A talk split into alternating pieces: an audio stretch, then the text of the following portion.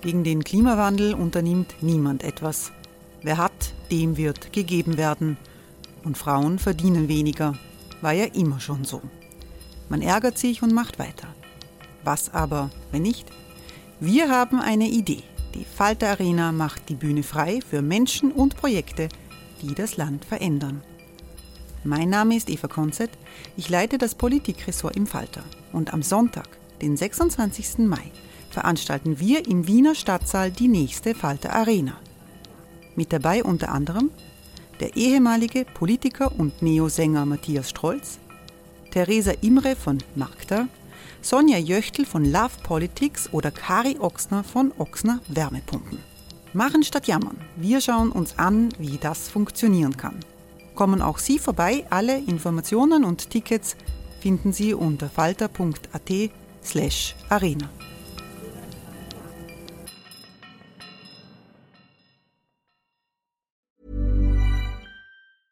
Hey, I'm Ryan Reynolds. Recently, I asked Mint Mobile's legal team if big wireless companies are allowed to raise prices due to inflation. They said yes. And then when I asked if raising prices technically violates those onerous two-year contracts, they said, what the f*** are you talking about, you insane Hollywood ass?" So to recap, we're cutting the price of Mint Unlimited from $30 a month to just $15 a month. Give it a try at mintmobile.com slash switch. $45 up front for three months plus taxes and fees. Promo for new customers for limited time. Unlimited more than 40 gigabytes per month. Slows. Full terms at mintmobile.com.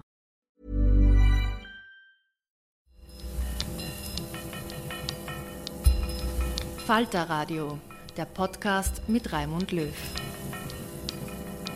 Sehr herzlich willkommen, meine Damen und Herren, im Falter. Diesmal von einem neuen Ort, aus dem Sitzungszimmer der Falter-Redaktion. Und wenn Sie manche Geräusche hören, dann sind das die Journalistinnen und Journalisten im Hintergrund, die arbeiten. Äh, wir diskutieren heute eine Frage, die in äh, diesem Wahlkampf eine große Rolle äh, gespielt hat. Wie wichtig ist es, dass die ÖVP ihre Budgets überzogen hat, die sie laut äh, Gesetz von Gesetz her in diesem Wahlkampf hätte ausgeben äh, müssen. Wie hoch sind die Kosten für den Friseur des Sebastian Kurz? Wie hoch sind die Schulden der ÖVP und wie hoch ist die Gage des engsten Mitarbeiters des Sebastian Kurz? All das sind Fragen, die werden beantwortet in den äh, Ausgaben äh, des Falter diese Woche und letzte Woche. Und man fragt sich inzwischen, wie langweilig wäre eigentlich dieser Wahlkampf ohne den Falter. Die ÖVP sagt, sie ist Opfer eines Hackerangriffs, der ein Angriff auf die Demokratie ist. Und wir wollen in dieser Runde die Antworten der Falter-Redaktion auf diese Vorwürfe hören. Ich freue mich, dass äh, Falter-Chefredakteur Florian Klenk gekommen ist. Hallo. Hallo. Äh, es ist der, äh, einer der Redakteure, die sich mit diesem großen Volumen an Daten äh, auseinandergesetzt hat. Hier äh, Josef Redl, hallo. Hallo Raimund. Und ich freue mich, dass Eva Konze Zeit gefunden hat, hier zu sein. Hallo. Und Florian, äh, der zweite Florian in dieser Redaktion, Florian Jungnickel-Gossi ist hier, der sich um die sozialen Medien im äh, Falter kümmert. Hallo. Guten Tag. Äh, Florian Genk, die ÖVP hat relativ glaubwürdig gesagt, das ist ein riesiger Datenklau gewesen, der passiert ist in den letzten Wochen. Sie qualifiziert das politisch, sagt, das ist ein Angriff auf die Demokratie. Ist der Falter da beteiligt an einem Anschlag auf die Demokratie? Das wird ja insinuiert durch die Stellungnahmen der ÖVP. Nein, der Falter macht Journalismus. Wir haben weder die Daten gehackt, noch haben wir Personen beauftragt, Daten zu hacken, noch haben wir äh, Leute dazu angestachelt, sondern es gab ein E-Mail an die Redaktionsadresse des Falter, das dann an Kollegen Josef Redl weitergeleitet wurde Mitte August. Und in diesem E-Mail hat eine Person, eine anonyme Person, über eine verschlüsselte Kommunikationsplattform mitgeteilt, im Besitz von Unterlagen zu sein, die von öffentlichem Interesse sind über die Partei. Kann Nämlich, man wirklich sagen, als äh, eine Zeitung, als Wochenzeitung, es ist uns egal, von wem diese Daten kommen und wie diese Daten äh, es ist uns organisiert worden Es ist uns natürlich nicht egal und wir wüssten es gerne, aber es ist... Äh, wir, wir, können Daten verwenden von Menschen, die anonym bleiben. Das ist in allen großen Geschichten, wo es um Datenleaks gibt, auch der Fall gewesen. Ich erinnere an Panama Paper, wo wir gemeinsam mit dem ORF und mit der Süddeutschen Zeitung ähm, eine große Recherche gemacht haben, wo wir auch nicht wissen, woher die Daten kommen. Auch das war ein riesiger Angriff auf eine Anwaltskanzlei. Jetzt würde ich sagen, das ist ebenso wie eine politische Partei, sind Anwaltskanzlei auch sehr extrem geschützte Orte. Das passiert nun mal in den neuen Zeiten, dass Daten verloren gehen. Auch der selige Alfred Worm, der Aufdecker der Nation, hat immer wieder Akten in Kuverts bekommen. Heute übermittelt man Akten halt nicht mehr in Kuverts, sondern auf Datensticks und man kann mehr Akten überreichen. Das ist die neue Zeit. Immer wieder haben übrigens ähm, äh, Geräte, der, der, Kopierer zum Beispiel hat den investigativen Journalismus in den 70er Jahren und in den 60er Jahren enorm befördert. Man denkt an die Pentagon Papers, wo man Dinge kopieren konnte. Und so ist es jetzt auch mit den Datensticks oder mit Übertragungsformen. Für uns wichtig ist, ist, ist das Dokument inhaltlich richtig? Ist es echt? Ist es verfälscht? Und ist es von öffentlichem Interesse? Also wir veröffentlichen nicht irgendwelche Dienstverträge von kleinen Parteiangestellten, sondern es geht um die Frage, wurde die Wahlkampfkostengrenze absichtlich überschritten? Zweite Frage, wer sind die Spender? Wurden Spenden am Rechnungshof vorbei gestückelt? Wurde die Salami sozusagen in kleine Scheiben geschnitten, damit man sie nicht mehr als Salami erkennt? Und dritter Punkt, ganz wesentlicher Punkt, wie sind die Schulden dieser Partei und lebt sie gegenüber den vielen Spendern, ähm, spart die Partei da oder haut die Partei das Geld mit beiden Händen zum Fenster Josef Redl, was ist das öffentliche Interesse an der Frage, wie viel Sebastian Kurz für seinen Friseur ausgibt? Das sind ja unglaublich hohe Kosten. Wie viel sind es nach den Daten, die Sie haben? Naja, wir können sind nicht 300 alle, bis 600 Ja, das ist, das ist eine. Wir können nicht alle Rechnungen, die sich mit Make-up und äh, anderen Sanierungsmaßnahmen äh, beschäftigen, äh, Sebastian Kurz zuordnen. Es ist aber jedenfalls äh, sind das hohe Kosten, die da auflaufen. Ähm, das ist natürlich eher eine Nebensache. Ja? Aber es zeigt uns etwas und zwar über die Inszenierung. Und Sebastian Kurz besteht zu einem großen Teil aus Inszenierung. Ja, und wenn man einerseits äh, Sparsamkeit, äh, Bodenständigkeit, Bescheidenheit äh, äh sich äh, als Eigenschaften äh, öffentlich zuordnet ja, und andererseits in, an einem einzigen Abend mit dem engeren Kreis bei einer Party 26.000 Euro ähm, ausgibt und 600 Euro für Make-up und Frisur, dann passt das Bild, das öffentlich äh, abgegeben wird, einfach nicht mit der Realität zusammen. Und darauf haben die Wähler, äh, glaube ich, schon ein Anrecht, das zu wissen. Ja, Eva Konzett, zweiter Punkt, auf den auch in der öffentlichen Diskussion Bezug genommen wird, die Gage, die veröffentlicht wird vom engsten Mitarbeiter des Sebastian Kurz, 33.000 Euro pro Monat. Auch das eigentlich ungewöhnlich, dass die persönlich das, was jemand, der in einer Partei arbeitet, persönlich verdient, äh, an die Öffentlichkeit gebracht wird. Was ist, ist, was ist daran das öffentliche Interesse? Und was antwortet man auf die Kritik, das ist eine Racheaktion, weil die ÖVP äh, den Falter klagt? Also es ist ganz sicher keine Racheaktion, es sind die Ergebnisse unserer Recherchen und wir wurden da von einer Sache getrieben, nämlich wir wollten ordentlichen Journalismus machen und weiterhin aufzeigen, wie es in dieser Partei ausschaut. Ähm, zu den Honoraren von ähm, Dr. Stefan Steiner. Die, das ist der Mitarbeiter, das ist der, Mitarbeiter der Chefberater. Ähm, die, die Umfärbung einer schwarzen ÖVP in die türkise Liste Kurz, wenn man das jetzt so nennen möchte, hat insgesamt ungefähr 3,4 Millionen Euro gekostet, alleine 2017. Ähm, für die in dieser Summe äh, drinnen sind unter anderem 22 neue Dienstverträge, ähm, sehr hohe Summen für Öffentlichkeitsarbeit in Höhe von mehr als einer Million. Und wir glauben, dass das sehr wohl von öffentlichem Interesse ist, wenn so viel Geld ausgegeben wird, um eben eine Partei neu aufzustellen. Und das äh, Beraterhonorar vom Steffen Steiner gehört da dazu. Ich erinnere mich ähm, außerdem daran, dass die äh, Beraterhonorare auch bei der SPÖ vor kurzem ein großes Thema waren. Da hat man gesagt, wieso kriegt er so viel? Ähm, jetzt sehen wir, auch andere Parteien lassen sich äh, von, von, von außen natürlich beraten und lassen sich das auch entsprechend viel Geld kosten. Äh, Florian Jungnickel-Gossi, wie läuft das in den sozialen Medien, dieses Thema Datenklau aus der ÖVP und die Veröffentlichungen des Falter?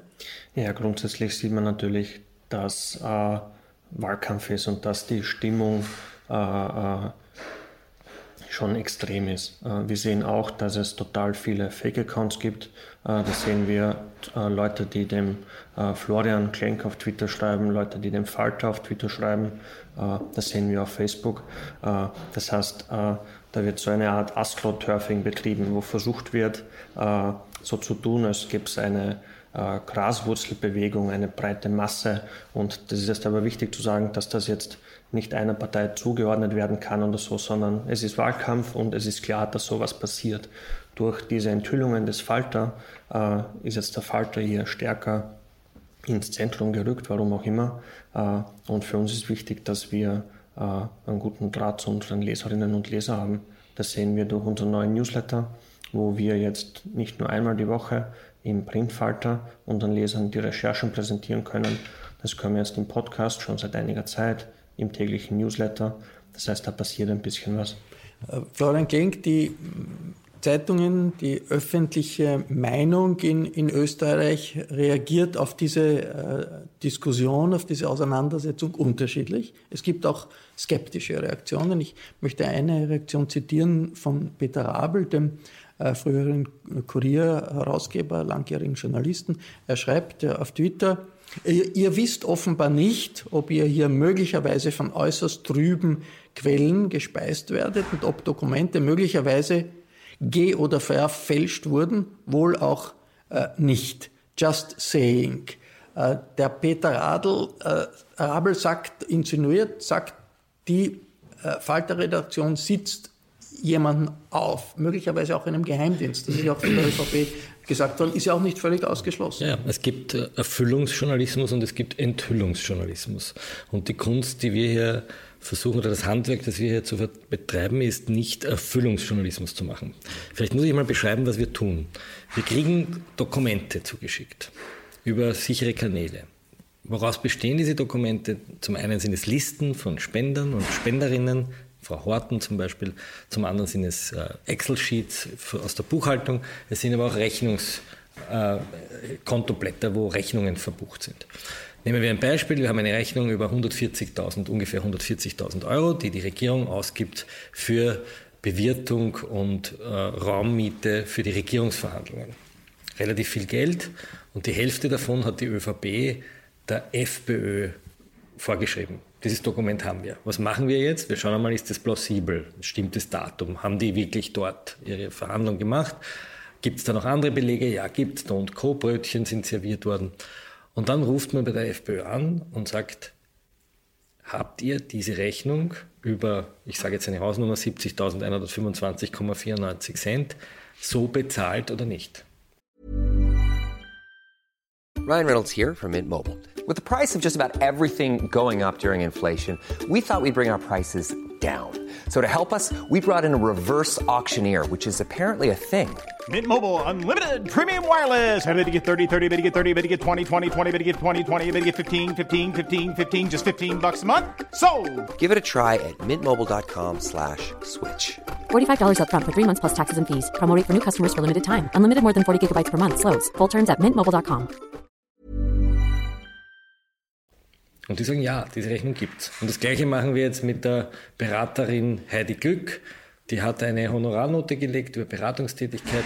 Stimmt diese Honorarnote? Ja, sie stimmt. Betrifft allerdings nicht die Nationalratswahl, sondern die EU-Wahl. Daher haben wir diese, äh, diesen Teil herausgenommen. Aber das sind ja legitime so. Tätigkeiten. Genau, Wie kommt man dann dazu, dass man in der Zeitung steht? So, die stehen ja auch nicht in der Zeitung. Ja? Äh, die stehen nur dann in der Zeitung, wenn an der Art und Weise, wie sie in der Öffentlichkeit auftreten oder anhand der Gagen, die sie verrechnen, ein öffentliches Interesse besteht. Das heißt, wenn Herr Stefan Steiner, der immerhin Generalsekretär der ÖVP war und dort 14.000 Euro brutto verdient hat, auf einmal 33.000 Euro verrechnen kann, inklusive Mehrwertsteuer als Honorar und gleichzeitig in dem Vertrag steht, davon nicht umfasst sind Überstunden, Wahlkämpfe und Spesen, also er kriegt wahrscheinlich noch wesentlich mehr Geld, ist jetzt eine Vermutung, dann denke ich, ist es im öffentlichen Interesse, weil das eine Partei ist, die auch, wie Sebastian Kurz sagt, von der Mindestrentnerin gerne mal einen Hunderter nimmt. Oder, das ist auch ein interessanter Brief, den Seniorenbund noch im Jahr 2011 angeschnort hat, dass jedes Mitglied, jeder Pensionist, der bei der ÖVP ist, einen Euro Sanierungsbeitrag leistet.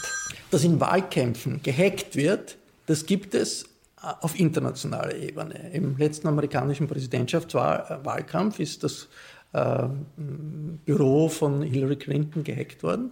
Ihre E-Mails sind veröffentlicht worden von Wikileaks, von Julian Assange. Und wie man sich herausgestellt hat, waren die Hacker russische der russische Aber das ist ein großer Unterschied. Und da möchte ich einhaken. Ist das jetzt eine ähnliche Nein, Variante? Da möchte ich einhaken. Wir veröffentlichen, nicht, wir veröffentlichen nicht die privaten Mails von Sebastian Kurz. Wir veröffentlichen nicht irgendwelche Fotos, die irgendwelche äh, Parteiangestellten auf ihren, vielleicht auf ihren E-Mail-Accounts haben. Wir stellen auch nicht die Daten wie Julian Assange einfach eins zu eins ins Netz und sagen, liebe Leute, springt in den Datenpool und bedient euch. Das tun wir eben gerade nicht, sondern auch die Quelle, die mit uns kommuniziert, sagt, wir wollen, dass ihr als Medium, wir trauen euch das zu, so wie in Panama Papers der John Doe, wie er geheißen hat, äh, oder so wie bei anderen äh, großen Leak-Geschichten, wird einem Medium vertraut. Das heißt, möglicherweise ein Hacker oder ein Maulwurf oder ein Whistleblower, wer auch immer, wendet sich an ein journalistisches Medium und wenn man so will, der Guardian-Aufdecker äh, Lee hat es einmal sehr schön formuliert, es ist natürlich eine Zusammenarbeit oder wenn man so will, eine, eine nicht bewusste Zusammenarbeit zwischen Hackern und Journalisten. Die Hacktivists und der Journalismus fangen an, an Daten zu arbeiten. Und das und wir ist haben eine ganz neue andere Entwicklung in der eine, Demokratie. Also das ist eine neue Entwicklung, die es seit zehn Jahren gibt, die es seit Wikileaks gibt. Auch in Wikileaks hat ja Julian Assange die Daten zuerst dem Spiegel und dem Guardian gegeben, die dort mit großen äh, Teams geschaut haben, was ist von öffentlichem Interesse. Und da haben sie die Videos gebracht von den Kriegsverbrechen der Amerikaner, die dort äh, Leute äh, beschossen haben aus dem Hubschrauber. Und das ist gebracht worden. Julian Assange, der ein Hacker ist, aber kein Journalist, hat sich dann entschieden zu sagen, es muss die totale Transparenz her und ich stelle alles ins Netz. Das würden die Medien wie der Spiegel oder der Guardian würde der nicht Julian machen. Assange wahrscheinlich heftig widersprechen, dass er kein Journalist ist, aber das ist eine andere Diskussion. Ja. Äh, die ÖVP hat Josef Redl in einem zehnseitigen Dokument, das der APA übergeben wurde, äh, gesagt, sie beantworten die äh, Themen, die Thesen, die da im Falter aufgestellt werden. Und das ist halb unwahr, halb wahr. Und das sagt auch Sebastian Kurz immer wieder, da ist was gemischt. Es ist halb, halb wahr, ja, aber auch halb unwahr. Äh, hat der Falter diese Gegendarstellung äh, einsehen können? Was ist davon zu halten aus Sicht der Falter-Rechercheure? Also erstens, ähm, die ÖVP hat da gar nichts beantwortet. Ähm, die ÖVP hat ein Papier zusammengestellt ähm, mit aus dem Kontext gerissenen äh, Sätzen aus unserer Berichterstattung, mit Tweets, die wir abgelassen haben, mit eigenen Rechnungen, aus denen wir gar nicht zitiert haben und hat daraus so ein Dokument gemacht, ähm, das unsere Glaubwürdigkeit erschüttern soll. Ähm, wir haben zwar gebeten, das einsehen zu dürfen, das hat uns die ÖVP verwehrt. Ne? Ähm, dann muss man auch äh, genau beobachten, was die ÖVP da macht. Sie hat uns unsere erste äh, Reihe von, von Fragen sehr schwammig äh, beantwortet und ich glaube, da steckt natürlich schon ein Kalkül dahinter. Ne? Wenn die ÖVP konkret auf Rechnungen, auf Beträge eingehen hätte wollen und diese erklären hätte wollen, hätte sie es auch machen können. Haben sie nicht. Sie haben gesagt, möglicherweise, wir wissen ja nicht so genau. So, das heißt, wir mussten äh, da unsere Interpretation äh, natürlich aus unseren Recherchen und dem wenigen, was uns die ÖVP gesagt hat, äh, mussten wir äh, äh, uns die erarbeiten. Ja? Und die ÖVP hat aber in der Folge sehr schnell, nachdem sie diesen Hackerangriff äh, identifiziert oder behauptet haben. Den, den, sie offensichtlich gegeben hat. Den es offensichtlich gegeben hat, ähm, haben sie äh, ein Wording des IT-Experten, der diesen Hackerangriff untersucht äh, hat, verdreht. Der hat gesagt, jemand, der sich mit diesen Mitteln ausgestattet im System der ÖVP bewegt, könnte theoretisch auch Dokumente verfälschen. Karl Nehammer, Sebastian Kurz, wer auch immer, die halbe ÖVP hat dann behauptet, es wäre so geschehen. Hat gesagt, das sind gefälschte, manipulierte Dokumente im Umlauf, obwohl es dafür nicht den Hauch eines Beweises gibt. So, wir haben die ÖVP auch darauf aufmerksam gemacht, dass das im Widerspruch zu den Aussagen ihres IT-Experten steht. Und darauf haben sie das ein bisschen geändert. Darauf haben sie gesagt, naja, entweder sind die Daten falsch oder die Interpretation des Falter ist falsch und entweder irrtümlich oder bewusst. Und deswegen klagen wir euch jetzt. Und was passiert, was ist mit dieser Klage? Man hat ja tagelang, hat es geheißen, diese Klage ist nicht äh, eingelangt, ist sie bis jetzt Ich bin heute erst um 11 Uhr ins Büro gekommen, bis jetzt habe ich keine Klage gesehen. Sie ist eingebracht das worden. Ist Mittwoch, also das Handelsgericht hat es Mittwoch Uhr. 11 Uhr, äh, da wo der Falterredakteur ins Büro geht, dann äh, Spaß beiseite, äh, es war eine lange Nacht. Nein, ähm, es ist beim Handelsgericht eine Klage eingegangen, das bestätigt das Handelsgericht, wir wissen nicht, was drinsteht. Ich will vielleicht kurz zu diesem, äh, dem, was Josef hier sehr, sehr detailliert anhand der Rechnungen beschrieben hat. Das folgt einem Handbuch. Das folgt einem Handbuch einer Krisen-PR. Und man soll vielleicht diese Schritte, die da passieren, einmal aussprechen, weil dann auch die, das Publikum, das verwirrt wird, versteht, was beginnt. Wir haben mehrere Schritte erlebt. Den ersten Schritt war, dass diese ganze Berichterstattung sozusagen klein geredet und lächerlich gemacht wurde. Das Kugelschreibergate. Das hat die ÖVP gesagt. Am nächsten Tag habe ich schon im Newsletter vom Kollegen Rainer Nowak von der Presse gelesen, Kugelschreibergate. Also dieses Wort hat sich einmal so quasi, der Falter kümmert sich da um Kugelschreiber und Frisuren, habt nichts Besseres zu tun. Das so. Zweiter Schritt war die Sache ähm, zu leugnen, zu sagen, das ist alles eine, eine Manipulation. Falkner manipuliert. Also ein, ein, ein Vorwurf der schlechten journalistischen Arbeit. In einem dritten Schritt hat man begonnen, sozusagen die Zähne zu zeigen, zu sagen, wir klagen euch, wir klagen euch für Unterlassung. Das ist alles also ein, eine Frechheit. Das Aber unterlassen muss, muss bis jetzt der Bis jetzt müssen wir gar nichts unterlassen. In einem vierten Schritt hat man gesagt, der Angriff, der da, das ist ein Angriff das ist ein Streit, das ist ein Krach, den wir haben. Wir führen keinen Streit mit der ÖVP und auch keinen Krach und auch keinen Krieg, sondern wir berichten darüber, was im Bauch der ÖVP passiert.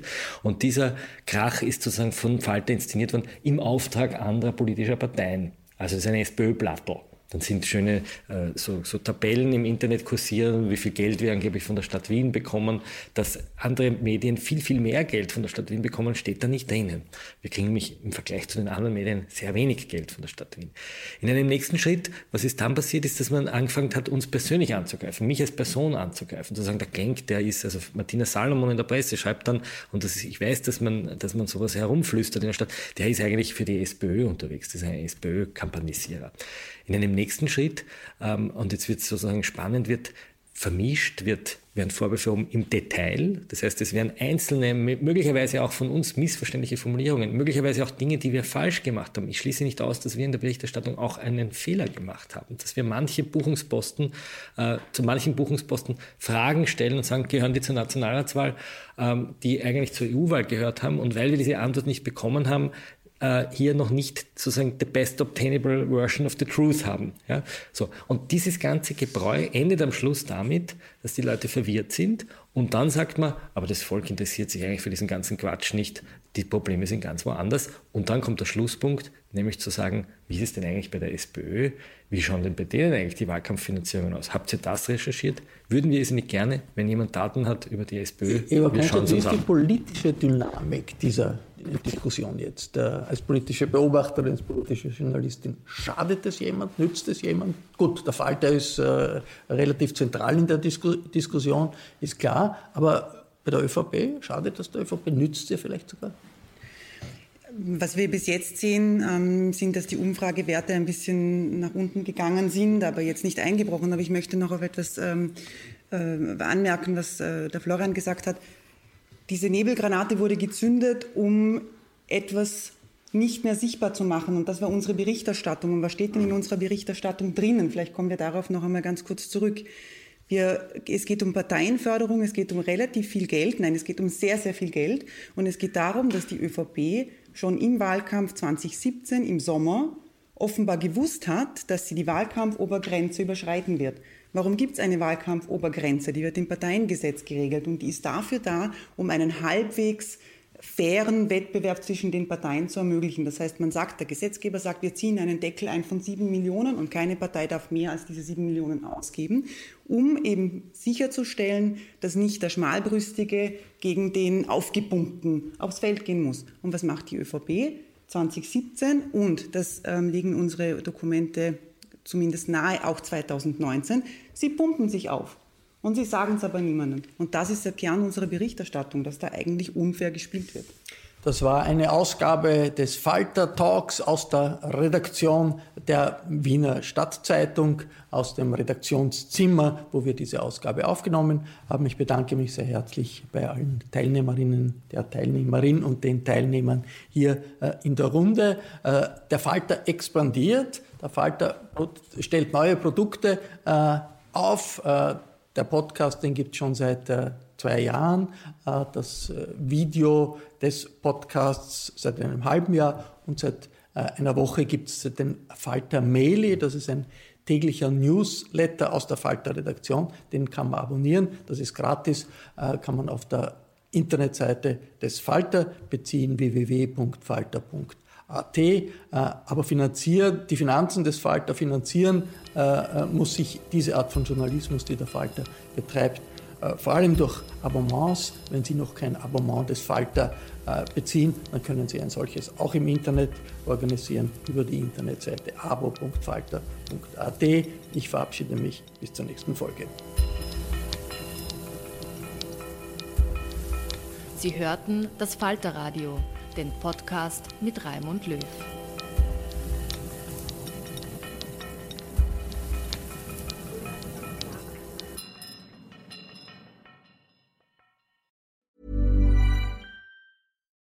When we're on a budget, we still deserve nice things. Quince is a place to scoop up stunning high-end goods for 50 to 80% less than similar brands. They have buttery soft cashmere sweaters starting at $50, luxurious Italian leather bags, and so much more. Plus, Quince only works with factories that use safe, ethical, and responsible manufacturing. Get the high-end goods you'll love without the high price tag with Quince. Go to quince.com/style for free shipping and 365-day returns.